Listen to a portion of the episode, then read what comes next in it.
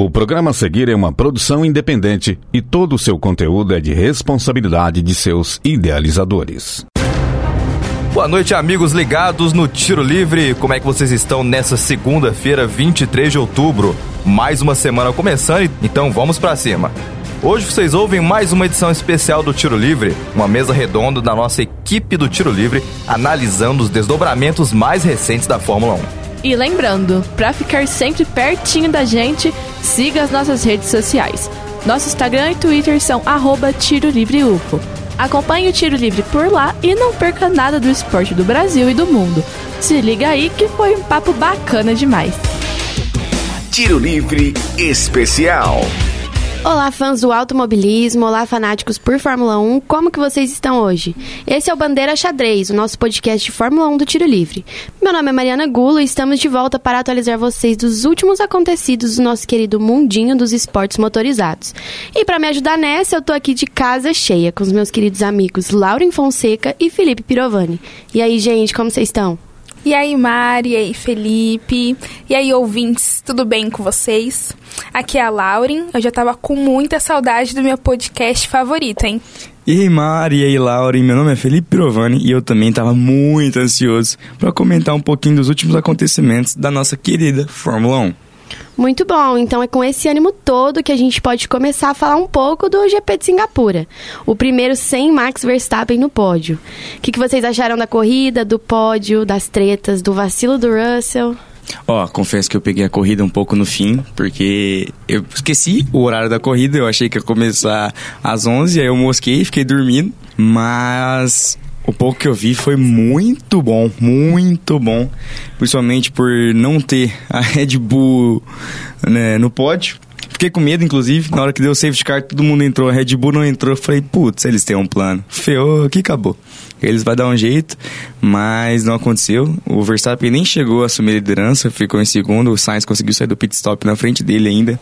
E, enfim, deu tudo certo para o nosso querido Carlos Sainz e tudo errado para Red Bull e para George Russell. George Russell, meu protegido. Falo isso todo episódio, eu não acredito que ele fez isso. Era pode, era dele. E a gente tá aqui em três haters da Red Bull, podemos falar assim? Então foi a melhor corrida do ano, ninguém vocês concordam? Ama Red Bull. Eu acho que ninguém ama Red Bull em momento nenhum da vida. Não existe uma pessoa de bem, pessoa que come feijão por cima do arroz que ama Red Bull. Eu concordo. A Red Bull é o Corinthians do futebol, você não acha, Pirovani? eu como palmeirense, eu acho muito. Nossa, não dá, não dá. É, é uma dominância e é tipo assim, perso os personagens da Red Bull têm zero carisma. O Checo e o... O Checo, primeiro que o Checo tinha problema com o Jason Button, que é o cara mais gente boa que já teve, tirando o Vettel. E o Checo tinha problema com todo mundo que ele correu. E o Verstappen, esse arrogante aí, que ninguém gosta. Eu acho que o problema da Red Bull em si é a Red Bull mesmo, até porque também teve o caso de xenofobia com o Checo Sim. Pérez também. Então a Red Bull é errada em todos os é, os seus o, jeitos. O Helmut Marko, né, que é o cabeça lá, tipo, ele é cheio de acusação de um monte de coisa. Ele é um austríaco bem rustidão. Então, é muito bom ver a Red Bull se ferrando. E o que, que você achou, Lauren? Olha, teve muitos momentos nessa corrida que foram marcantes. Acho que a, batida do Lance Stroll foi um ponto, porque ele destruiu o carro dele. Ficou assim, nítido, muito, muito óbvio que ele realmente não é um piloto bom. O Drugo tá ali só segurando a vaguinha. Não sabemos, né, quando o nosso brasileiro vai pilotar aí um Fórmula 1, mas depois dessa batida ficou ainda mais escancarado é a qualidade ou a falta de qualidade do Stroll para ocupar um banco, é, um assento na Fórmula 1. É, já o companheiro dele de equipe também não apareceu muito nessa corrida. É, vem uma baixa da Aston Martin algumas é, algumas corridas, alguns GPs e uma escalada assim da Ferrari é, desde Monza com pódio do Carlos Sainz, agora uma vitória dele também. E, assim, o que não mudou na Ferrari foi a falta de sorte do Charles, né? Porque o coitado continua azarado. É, tá complicado mesmo. E esse foi o primeiro GP que o Alonso realmente reclamou do, do carro. Ele falou no rádio que estava inguiável, que não tinha como ele dirigir, pilotar um carro daquele. É, clima tenso na Aston Martin, o Stroll, pelo amor de Deus. O que, que foi aquela batida na quali? Ele se perdeu completamente. Tanto que se machucou feio, né? Não conseguiu nem, ele não conseguiu nem correr. Ficou. O grid teve 19 pessoas, né, pra, pra corrida. Tanto que isso fez o Guanyu Zhou largar da, do pit stop e não da pista. Mas assim, o Druga é um sentimento muito triste, né? Porque é muito difícil ele vai ter uma chance na Aston Martin, enquanto o pai do Stroll ainda for o dono dela, é meio complicado. E o Alonso parece que ele esquece que ele tem 42 anos, porque não quer aposentar nunca. Tá na hora, né? Pelo amor de Deus. E, enfim. Aposenta e volta. É. Aposenta, ganha Indy e volta. Esse cara é louco, velho. Aston Martin, que a gente falou lá em episódios passados, que a gente achava que ia competir fortemente com a Red Bull. E realmente, no começo, ficou lado a lado, assim. Lado a lado é muito forte, mas foi a que mais chegou próximo da Red É. Bull. Só que foi se perdendo muito durante a temporada. É, acho que tática também. O Lance Stroll também, um piloto extremamente mediano. É, a gente elogiou muito ele no começo, na época quando ele tinha machucado a mão, que ele até fez uma corrida muito boa e tudo mais. Só que também foi se perdendo. Acho que Aston Martin e o Stroll foi- foram se perdendo. O Stroll, ele, ele é o, o caso de piloto, tipo assim, ele não é horroroso, tá? Ele não é um Mazepin da vida que tá lá só porque o pai realmente é bilionário. Mas, se não fosse o pai bilionário, muito difícil dele estar lá. Não que fosse impossível, ele é um cara da academia Ferrari, ele tem sua, sua história na, na, na Fórmula 1 e tal. Mas tudo isso proporcionado ao pai dele, que colocou ele na Williams no começo, correu com massa, depois foi pra uh, Force India, virou Racing Point, virou Aston Martin, ele continua lá por conta do pai. Tipo, ele não é um cara horroroso, mas ele é um cara incon- inconstante, sabe? O, alguém que eu queria citar aqui no programa, o que é o Liam Lawson, que foi pela AlphaTauri, ele veio pra... que foi o, era o De Vries e o Tsunoda. De Vries correu muito mal a primeira metade da temporada, a AlphaTauri substituiu pelo Daniel Ricciardo, Ricciardo machucou a mão, entrou o Leon Lawson. O Lawson vem sendo muito bom. Ele, na terceira corrida dele, já conseguiu ponto. E as outras duas que ele não conseguiu ponto, ele fez uma corrida bem constante, bem, bem consistente. E é um cara que tá sem, tá sem assento para a próxima temporada. Então, quando você tem um Stroll que tem um assento por causa do pai e um Lawson que não vai ter assento nenhum, sen- sendo que ele mostrou que ele é um bom piloto, causa aquela sensação de injustiça. Sem falar do Drugo, óbvio que, né, caso de triste. Drugo era pra ser piloto Aston Martin junto com o Alonso. A gente Na verdade, nunca vai superar isso. Nunca, nunca. nunca. E acho que a gente pode trazer também Carlos Sainz em primeiro e trazer o fato que ele estava num jejum de um ano e dois meses sem vitória. Ele quebrou esse jejum semana passada. O que que vocês acharam da corrida, do desempenho? Foi um momento assim, né, peculiar. Quando ele fez a classificação ali e em Monza também, é, ele já não estava tão legal com a equipe na comemoração do pódio e tal. Aí quando fez a classificação, teve também aquele sentimento de não tá legal com a equipe, a equipe prefere o Charles. Ele é E sempre prefere. ele é o segundo piloto e o Carlos, né, é o segundo piloto. E aí quando ele faz um, né, um pódio assim, quando ele consegue uma vitória, fica ali é, o carimbo de que ele pode sim é, se destacar na Ferrari se a equipe ajudar ele. É, se não fosse um TL, um treino livre que ele não ganhou, ele teria feito o final de semana perfeito, porque ele liderou dois treinos livres, liderou a. ganhou a pole, né? Quinta pole da carreira dele, e ganhou a corrida liderando todas as voltas. Ele liderou as 62 voltas do, do GP de Singapura. Ou seja, provando que ele é. E provando assim, eu acho que isso já está provado há muito tempo, que ele é um piloto excepcional. Ele teve uma sequência de, de azar que sendo bem honesto, o Leclerc tem muito mais azar que ele e não é tão julgado, mas é porque o Leclerc é todo protegido da Ferrari e tal. E o Sainz ele também tem um pouco de piloto, ele não é um piloto pago, mas tipo assim, o pai dele tem uma influência muito grande, né, no meio do automobilismo. O pai dele é uma lenda do, da corrida off-road. Então, gera essa dúvida porque o Sainz muito provavelmente não deve continuar na Ferrari, pelo, acho que nos próximos dois anos ele deve sair da Ferrari. Talvez seja uma, uma oportunidade que a Ferrari está perdendo, deixando o Leclerc. E vai até- onde será, hein? Tem conversa dele com a Audi, que a Audi vai entrar na Fórmula 1 e ele vai entrar pela Audi. Ah, ele vai ser o piloto principal da Audi. Cabe ver. Cabe ver que eu acho que a Ferrari vai sentir muita falta desse espanhol. Eu ia falar isso, que eu acho que o Carlos, ele tinha muito, e ainda tem muito a ser explorado. E a Ferrari não soube explorar isso, porque a Ferrari, igual a gente falou em todos os episódios também, a Ferrari se perdeu, a Ferrari não tem estratégia alguma. É... Nunca teve também desses anos pra cá, então se perdeu. A Ferrari se perdeu em si e perdeu o talento que é o Carlos Sainz e o Charles também. O Charles ele é muito azarado em si, da pessoa dele, mas também a, a Ferrari estragou muito o Charles. Sim, e, e aí fica pensando assim no histórico do, do Carlos, antes, né, o histórico recente dele, quando ele estava na McLaren, ele tinha uma ótima equipe. O vídeo de despedida, quando eu assisto, me emociona até hoje. Ele saindo de lá, toda a equipe amava muito ele. Só que o carro não era aquilo que ele esperava. Então, ele tinha uma boa equipe que estava ali por ele, mas não era exatamente o que ele queria. Então ele vai para Ferrari para realizar um sonho e acontece tudo isso assim, uma frustração em certo nível.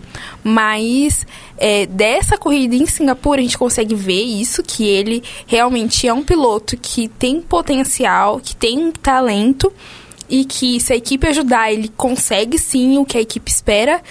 E ajuda ainda o ex-companheiro de equipe, o, é, o Lando Norris ali, segurando, dando, né, uma, uma pressãozinha para ele é, se manter bem ali na corrida em segundo lugar. E, e aí fazer um pódio para os amantes de Carlando, esse chip eterno. Nossa, eu amo os dois, eu amo. Um abraço ali no final da corrida maravilhoso, os dois assim, é, tirando selfie depois, né? O pós-corrida, o after de Singapura foi assim, né? Outro, outro assunto, mas teve esse pódio do Carlando que, assim, foi muito, muito bonito para quem gosta da amizade dos dois. Teve até o, o rádio do Sainz, né? Porque o, o engenheiro falou pro Sainz, falou que, ó, oh, você tá deixando o Lando ficar com menos de um, um segundo, né? Ele vai abrir o DRS. Ele falou, eu sei.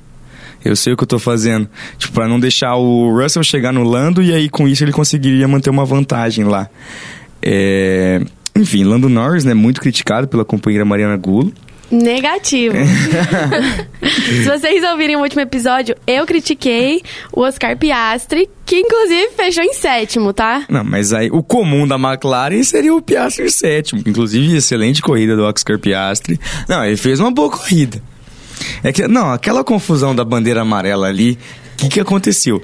Porque a Ferrari acabou com o Leclerc naquela, naquela bandeira amarela, falou tentar meter uma fila dupla, aí teve que atrasar o Leclerc muito para ele não bater com o Hamilton, que a Mercedes também fez fila dupla, e aí, nossa, o Leclerc ficou muito bravo, inclusive, e o Piastri acabou saindo por, por baixo aí, né, mas acontece, acontece. Em minha defesa, eu gosto muito do Lando Norris. Eu já falei em episódios anteriores que eu acho sim que ele tem potencial, não na McLaren, né, é muito difícil ter potencial na McLaren, É, eu acho que se algum dia, acho, não sei se seria provável, mas se o, Lando, se o Lando fosse algum dia para Ferrari, por exemplo, e a Ferrari estivesse em uma situação melhor, em uma situação de estratégia melhor, uma equipe melhor, uma equipe por trás dos pilotos, eu acho sim que o Lando tem muito potencial. Mas eu também não vejo tanto potencial assim igual o Felipe Pirovani vê, não. Eu vejo também muito potencial de campeão mundial nele, no Russell. Será? No Russell eu vejo. O, no Charles. Começou com é... Sim, no Charles. Principalmente no, no Charles, assim, eu vejo muito potencial, mais do que no, no Russell, talvez. A questão é que ele é muito sem sorte. E o Lando também tá ali é, pra, pra disputar isso mais pra frente. Mas ele precisa de um bom carro, né, pra mostrar isso. É, e acabar esse domínio da Red Bull, né? Pelo, inclusive, queria comentar algo que me deixou muito feliz, que foi o Max Verstappen não chegar no pódio. Por quê? Porque aí o recorde do Schumacher mantém. O Schumacher, até hoje, ele é o único piloto, em 2002, ele conseguiu subir em todos os pódios. E, tipo assim, isso era, na minha cabeça, era algo que ia ser óbvio o Max quebrar nessa temporada, né? pelo desempenho que a Red Bull vem tendo e tá tendo até agora, né? No GP do Japão eles estão dominando absurdamente. E não conseguiu, então chupa Max, que o recorde continua com o Schumacher. Pelo menos uma coisa ele não vai bater. É, e esse resultado do Verstappen adiou o título dele, né? Pro GP do Qatar, pro dia 8 de outubro. O que, assim, é adiando o fim. Adiando o fim inevitável, uma tristeza inevitável. Ele vai ganhar, só que Foi bom pelo menos ter uma pausa, uma respirada. É, foi pelo, é o que eu comentei até no programa nosso da rádio de segunda-feira, que nossa, é muito chato essa temporada. É muito chato, tipo assim, porque não era aquela disputa é, Red Bull que teve nos anos anteriores, até 2021, vai, Red Bull e Mercedes, que até a última temporada, até a última corrida, os carros eram parelhos, tudo, tipo assim, o Verstappen dava 5 voltas, ele tava 15 segundos na frente de todo é, mundo. não tem mais graça, né? Tipo, era tudo. Ele liderava a corrida inteira. Então você ficava, nossa. Tanto que eu lembro, eu tenho um grupo de, de Fórmula 1 com meus amigos, que era tipo assim, quando o Verstappen não largava na pole, aí dava, sei lá, a sétima volta ele tomava a primeira posição. Ah, não, a corrida foi boa, né? Corrida, corrida foi boa. Porque daqui em diante não tem mais nada acontecendo. A gente ficava torcendo pro Gasly passar o, o Tsunoda em décimo. Nossa, que fase. Que droga. Que fase. Indo ali pro fim do grid, né? Nada mudou. Além do, do Russell, né? Que teve é, essa questão da batida, que a gente já Desumano. comentou. Desumano. Desumano. Inclusive, nessa batida do Russell, eu não- na minha cabeça, é, a hora que eu vi a, a corrida, lá, a hora que eu vi a batida, o Lando ia fazer a mesma coisa. Porque o Lando rela na parede que o Russell relou, e eu acho que o Russell foi querer seguir o trajeto do Lando. Que ele foi querer abrir um pouco mais, ele deu no meio da parede e acabou indo reto sem conseguir virar. Então, ou seja, Deus estava com o Lando Norris. Estava, porque se o Lando bate e o Russell não, Nossa. teria dobradinha da Mercedes no pódio. E o final de semana inteiro, porque na batida do Stroll, quem passa ele de relance foi o, o Lando também, né? É. Assim que bateu, ele já dá uma, uma cortada ali, ou seja, ele está realmente em dias de sorte. Qual a sua opinião sobre ninguém da Mercedes ter ido comemorar com Lewis Hamilton quando ele conseguiu o pódio? Você tá querendo causar crise Não, dentro da querendo- Mercedes? Tá querendo opiniões Como eu polêmicas? queria ter esse poder de querer ca- ca- causar crise dentro da Mercedes?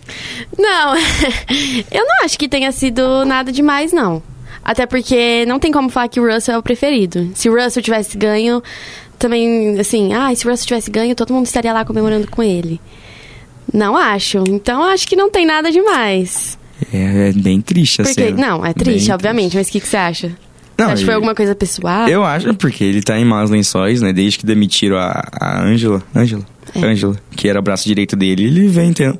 Mas ele renovou, né? Então não faz sentido nenhum. Mas ele tava em maus lençóis com o Toto Wolff e tal. E outra coisa que eu queria ressaltar foi como ele sentiu a corrida, né? Tipo, a idade realmente pegou ele. Ele no pódio, ele não tava conseguindo levantar o troféu. Era É, Infelizmente, realmente. tá chegando a hora dele também. Tá. Esse, esse circuito em especial, os pilotos perdem uns 3 quilos, né? né durante é, a corrida inteira.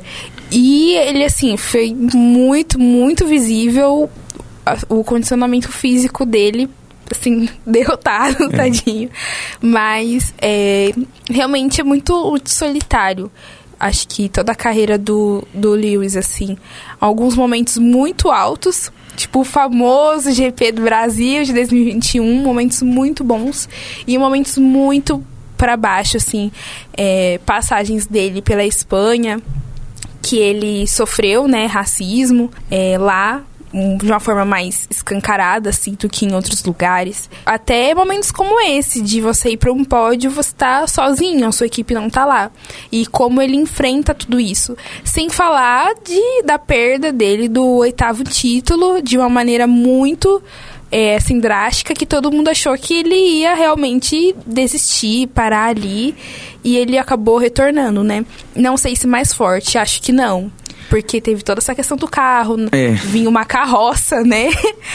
E não um bom carro, mas ele se mantém muito firme e não, não desiste, né? Colocaram uma bolinha de ping-pong na mão dele no passado, o carro quicava meio que tudo.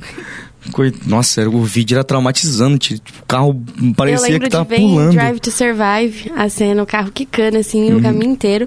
E o Lewis que tá com 38 anos, né? Se a gente for comparar com o Alonso, que tá com 42. São só 4 anos de diferença, que olhando assim... E 38 anos. É que o Alonso é um ponto muito fora da curva, né? Tipo, o Alonso e o Raikkonen foram dois pilotos que tiveram uma longevidade absurda. Mas 38 anos é velho para um piloto de Fórmula 1. Tipo, nem- normalmente eles não chegam à cidade 30 eu- eu- Normalmente eles aposentam com 36. Ah, o Vettel agora aposentou com 36 ou 35 anos. E é a idade comum de um piloto de Fórmula 1 aposentar, até porque o esporte exige muito, né? Podemos chamar o, o Alonso de Cristiano Ronaldo É, é da o... Fórmula 1. A exceção das exceções, né? O Um robozão Kazuki, da Fórmula 1. Eu não, tem, um, tem um zagueiro, eu não vou lembrar o nome dele agora. Ele jogou no Santos, inclusive, é um zagueiro japonês. Ele tá jogando até hoje, ele tem tipo 54 anos. Para. É o jogador mais velho em atividade no futebol. É o Fernando Alonso, não faz sentido nenhum esse cara tá correndo ainda. E tá correndo em alto nível, né? Isso que é o mais louco. Sim, e agora também a gente vê. A gente tá, a gente tá vendo isso em todos os esportes, na verdade. A gente falou isso no podcast da Champions e agora a gente fala no podcast de aqui- daqui de Fórmula 1, que é agora é a hora da nova geração. A gente tá perdendo os mais velhos. Então, o, o Vettel saindo, o Alonso teria que sair, o Lewis tem que sair pra entrar essa geração mais nova e eles brilharem. Agora quem vai brilhar Max Verstappen, com certeza, por uns bons anos. Mas aí a gente tem Russell também, a gente tem o, o Norris, a gente tem o, o Gasly, que é dessa geração. Sim. O Ocon. O Ocon. O Ocon é muito um querido pra mim, então sempre coloco O ele nas Piastri. listas. É, o Piastri eu acho que ele é até mais novo, né? Que, que, que esses caras. É uma, é uma geração que vai ser muito bem disputada. O duro é se a Red Bull continuar dominando, mas tipo, aí não dá competição, né? Mas essa geração é muito forte, né? Do, o Lando até é um pouco mais novo, mas também tá junto nessa. Que é o Leclerc, o Sainz. O Sainz que inclusive era, foi companheiro de Verstappen, né? Em 2015. Vai ser uma, uma bela competição daqui uns três anos, eu imagino. Mas queria ressaltar também a nova geração, né? De Leon Lawson, de Sargent, que... Qual que é a opinião sobre Sargent? Joe. O Joe, sim. Acho que o Sargent, ele. Acho que o erro dele é estar na Williams. Não erro, assim. acho que na última corrida ele pegou 14, porque ele é da Williams. Tipo assim, é um. Igual a gente fala, é uma geração muito boa, que tem muito potencial. Só que vem em equipes muito fracas. Como é começo de carreira. Começo de carreira não, como ele tá entrando agora na Fórmula 1, é uma boa sim ele tá na Williams. O Russell foi da Williams e agora está na Mercedes. Mas eu acho que futuramente, quando essa geração mais nova for para equipes melhores, eles vão deslanchar mais. Porque a gente pode falar, o Tiago Pérez está com 33 anos. Quanto mais tempo ele vai ficar na Red Bull? E quando ele sair, quem vai entrar no lugar dele para ser parceiro de Max Verstappen? O que é uma polêmica, porque a gente teve Gasly como parceiro do Verstappen, a gente teve muita gente e o Ninguém dá certo. e ninguém dá certo. Eles foram expulsando, expulsando até achar alguém que na teoria dá um pouco certo. Então é, É, uma dá boa certo coisa. porque o Tcheco não corre, essa é a real. Tipo, ele não tá lá pra brigar. Por, por, ele não quer ganhar o título, ele tá lá pra ser o segundo piloto e se contenta com isso, né? E ele deu certo com o carro, né? Com o estilo de pilotagem Sim. da Red Bull.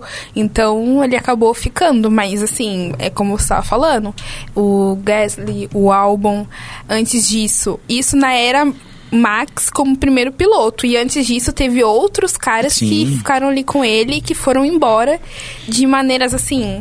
Super chatas. Sim, e o, o Christian Horner descartando como se fosse É, o- qualquer coisa, sabe? Sim. Tipo, ai, não deu certo, tchau. E, a- e os meninos lá não ficaram nem. o Kvyat e o Ricciardo, mas inclusive eu queria puxar um ponto do Ricciardo, que assim, amo o Ricciardo de paixão, sou apaixonado por Daniel Ricciardo. Porém, com, entretudo, contudo, Eu vou todavia, provavelmente. não merece correr na próxima temporada, igual ele já está confirmado, com, com um assento na AlphaTauri. Por dois pontos ele não merece. Porque faz tempo que ele não demonstra uma pilotagem em alto nível. Mesmo ele sendo um piloto de alto nível, faz tempo que ele está abaixo do, do esperado.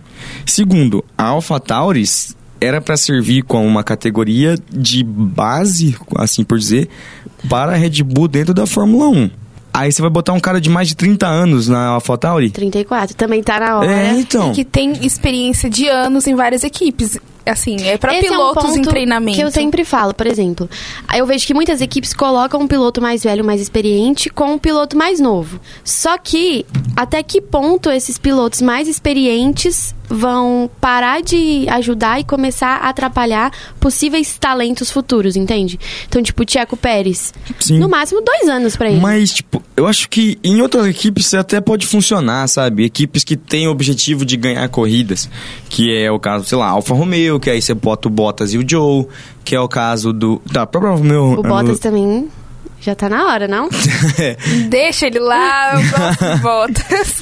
A própria Alfa Romeo, alguns anos atrás, tinha o Raikkonen e o Ericsson. O formato atual da Mercedes, né? É, o Hamilton Russell. O, assim, é um, é um formato que até pode funcionar para equipes que querem ganhar a corrida e que tenham alguns objetivos claros. A AlphaTauri não é essa equipe. A AlphaTauri é uma equipe de desenvolvimento para a Red Bull. Ela é a equipe B da Red Bull. Então, tipo assim, você vai lá e igual. é, foi a mesma polêmica do começo da temporada. O De Vries. O De Vries não merecia estar lá. Primeiro que era um cara de 28 anos, tudo bem. Ele nunca tinha corrido na Fórmula 1, mas é um cara mais velho. Ele já ele era campeão de Fórmula E, corria na Indy. Então, tipo assim, e não era da academia Red Bull de pilotos. Cabe ver até que ponto a entrada de Daniel Ricciardo na, na AlphaTauri não vai, por exemplo, atrapalhar um Liam Lawson da vida, um Drugo, mesmo o Drugo não sendo da, da academia Red Bull, o Drugo poderia ser um cara que talvez entrasse em, em pauta para assumir o assento da, da AlphaTauri com a saída do De Vries. E aí vem o Ricciardo. E tem outras equipes que têm um formato totalmente diferente, né? Tem umas que, como a, Alpha Tauri e a Williams, que acabam sendo equipes que, assim, são de desenvolvimento, tem esses pilotos mais novos. Tem outras que vão ter os dois pilotos mais velhos para sair do limbo, tipo a Haas, né? Que anteriormente estava com o Mick é, e com o Mazepin. E assim, não funcionava, não tinha como deixar os dois. Se livrou da bomba que era o Mazepin. E aí ficou ainda um tempo ali com o Mickey. Mas realmente tinha que dar esse passo para trás e pegar, voltar, né, com pilotos mais experientes que pudessem é, dar um, um suporte maior para a equipe, inclusive assim fazer pontos para gerar dinheiro, enfim. Falando em Mick Schumacher, a gente pode até trazer uma polêmica. Nepotismo ou não? Muito. Muito, né? Muito. É, não, ele era piloto pago. Ele era piloto pago. O... Ele não é nem, eu acho que a gente não pode nem falar que ele é mediano. Não, ele era ele horrível. é um 3, 4 de 0 a 10. Ele. Ele era piloto pago, o banco lá, o Dunk, acho que é Dunk, alguma coisa assim, o banco alemão. Ele patrocinou a Haas, só que eles queriam um piloto alemão. Alemão. E aí, quem quer um piloto alemão melhor do que o Mick Schumacher? Então, tipo, o cara é filho do, talvez, um dos maiores, se não o maior piloto da história da Fórmula 1. Então, é assim, foi muito. Ele era, na Fórmula 2, ele até se destacou, se eu não me engano, ele é campeão de Fórmula Campeão 2. de Fórmula 2. É, Por isso eu não acho ele é, ruim, não. E nem, assim, péssimo. Ele é mediano, talvez ali um pouco no nível do Stroll. Falta, acho que faltava Eu ele. Acho ele abaixo do. Stroll. Acho que não. Faltava pra ele, talvez, alguém pra ajudar desde o começo. Porque ele já entrou na Fórmula 1 no primeiro ano dele com uma pessoa pior do que ele. Então, assim, não tinha uma comparação, alguém ali pra dar uma. pra segurar ele. E, claro, tinha o, o, o Vettel, né, que era um paizão pra ele, tava sempre junto. Mas, enfim, a melhor coisa que ele faz mesmo foi isso de dar um passo pra trás e como piloto reserva pra Mercedes, que assim é uma ótima posição pra ele de estar nesse momento e segurar a onda por, por enquanto. E voltando um pouco pra Ferrari, é, não sei se a gente chegou a falar aqui, que a Ferrari estava é, há 434 dias sem vitória, mais de um ano sem vitória na Fórmula 1. A última foi no GP da Áustria, lá em 2022. O que é um absurdo, né? Assim, comparado ao peso que a Ferrari traz, a história que ela tem. E é o que a gente sempre fala em todo episódio. A Ferrari se perdeu muito. É, e acho que a gente pode puxar também já a classificação das, das equipes. É, a Ferrari em terceiro. É que é uma diferença absurda, né? A Red Bull em primeiro com 597 pontos. Só que a Ferrari em terceiro, logo após a Aston Martin em quarto. Se somar o segundo e o terceiro, não dá a pontuação da Red Segu- Bull. Mercedes em segundo. E se você, assim, se você dobrar os pontos da Mercedes, que aí vai chegar É. ao número da Red Bull. O que é um absurdo também. É isso que a Red Bull vem fazendo. Eu acho que não chega também. É, não chega. Se dobrar os pontos da Mercedes, ainda fica uns 30 pontos a menos. É, fica 20 pontos a menos. 20 pontos a menos. Nossa, a Red Bull É. Mas isso que é difícil. A Ferrari tá 434 dias sem ganhar. E aí, nesse meio tempo, acho que teve uma vitória, que foi a do George Russell, se eu não me engano. Que ele ganhou depois do GP da Austin em 2022. E depois só deu a Red Bull. Então, tipo, óbvio que a gente espera mais a Ferrari. Também não sei até que ponto a gente espera mais a Ferrari. Eu não espero.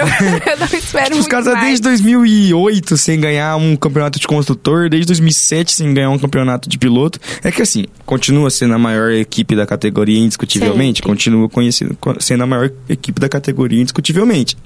Mas, Só. se pá que é meio que isso aí mesmo. E no campeonato de pilotos, é assim, né? Também, uma diferença tenho que- absurda.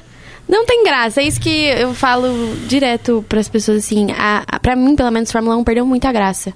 Você vai sentar e ver o mes, a mesma equipe ganhando, o mesmo piloto ganhando, sabe? Tipo, vai perdendo a graça. Por isso que eu falo, às vezes, uma reformulação. A Ferrari teria que começar do zero, reformular tudo. Mas, tipo, tirar esses pilotos Explode a mais Itália. velhos. É... Oi? Explode a Itália. Explode a Holanda, né? eu prefiro. Áustria, né?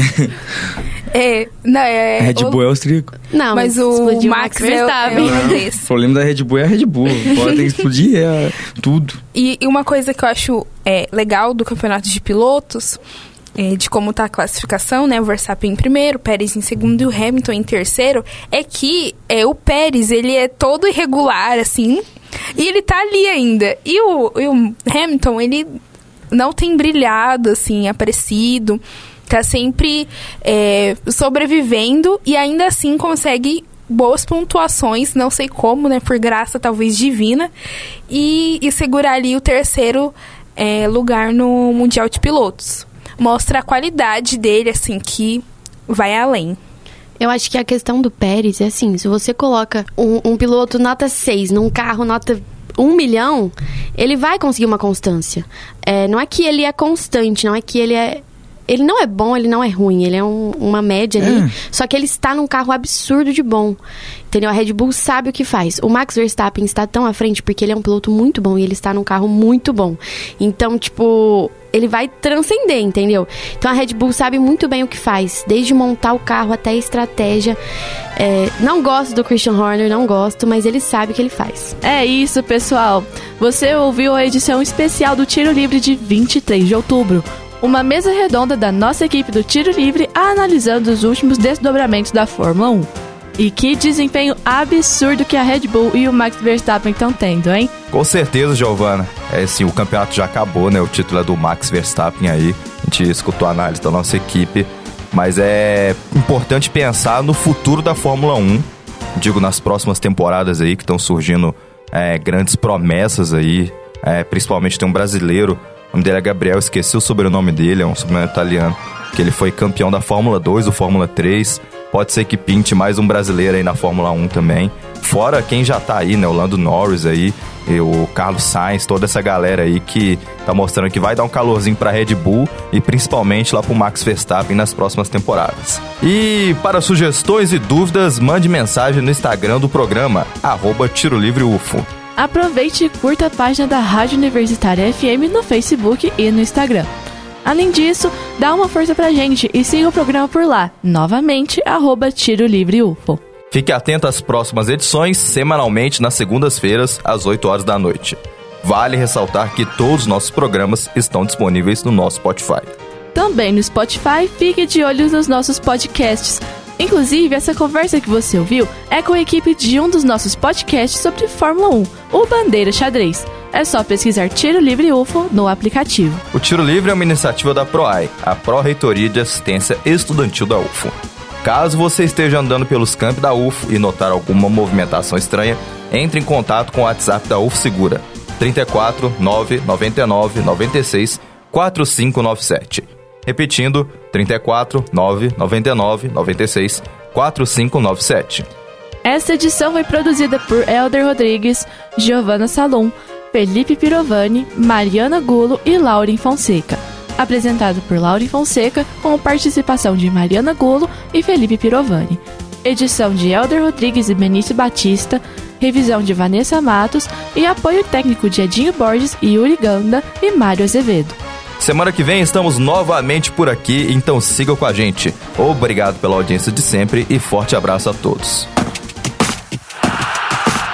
Universitária apresentou Tiro Livre. O conteúdo que você ouviu é de uma produção independente, sendo assim de inteira responsabilidade de seus idealizadores.